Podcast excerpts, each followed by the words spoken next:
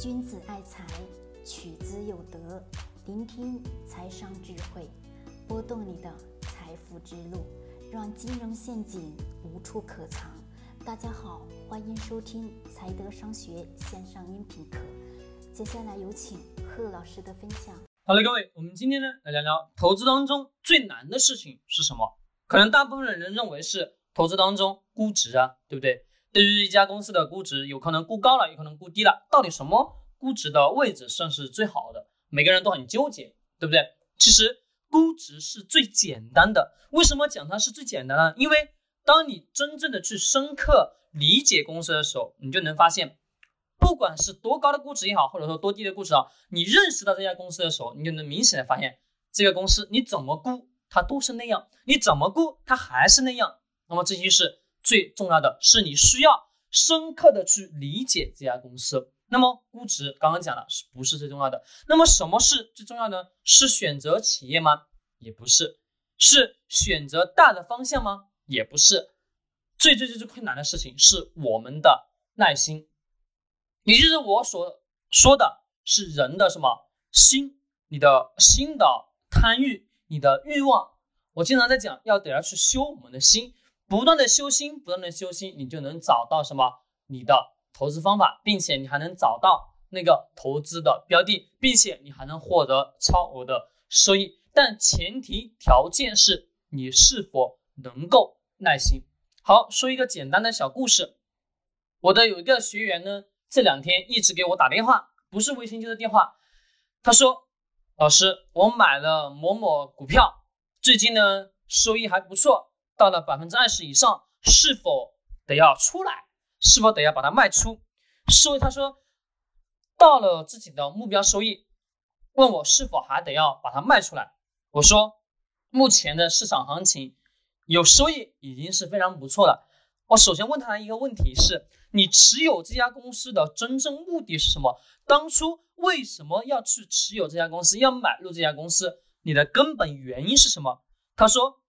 觉得这家公司还不错，而且又是跟我们生活息息相关的，并且我又经常能见到的，而且那么而且身边的人都在用这家公司的产品，那么好，你既然知道了这些，那么短期内的目标收益已经达到了，对不对？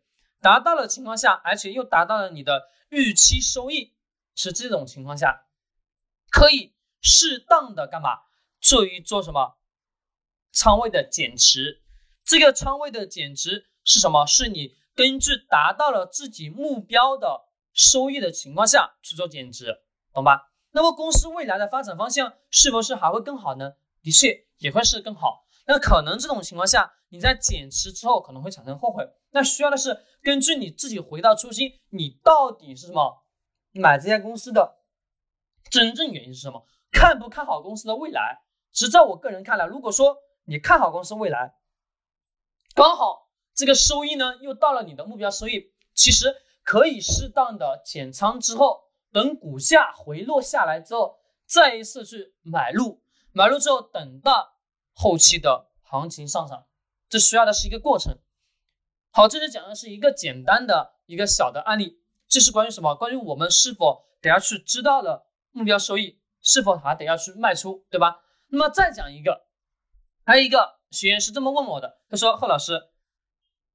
我喜我知道这家公司呢非常不错，而且我现在也买了，但是目前呢亏损了，我能否干嘛？我能否把它卖出呢？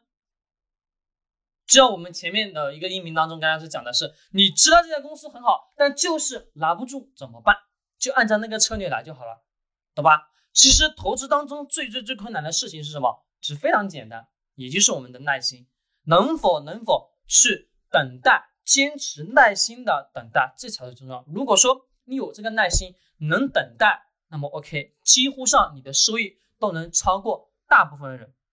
就拿我们的指数基金定投来说，为什么真正的坚持指数基金定投的人，长期看他的收年化收益率比专业的投资经理的收益都要高的很多？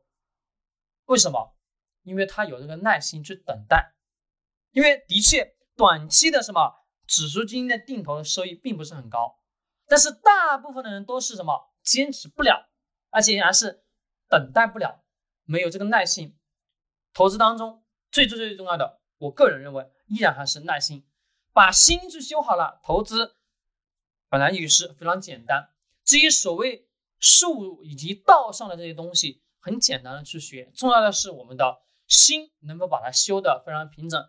真正的修心去修平整了，我们不需要说知道的对这个投资有非常非常非常专业的知识，那个不需要，只是需要的是你对这个市场的理解去认识。当你真正去认识到这个企业，认识到某家公司的时候，你就能有这个耐心的持有等待，带给你的回报时间以及什么收益，时间加收益就是等于你的超额收益，就是这么简单，好吧？但是呢？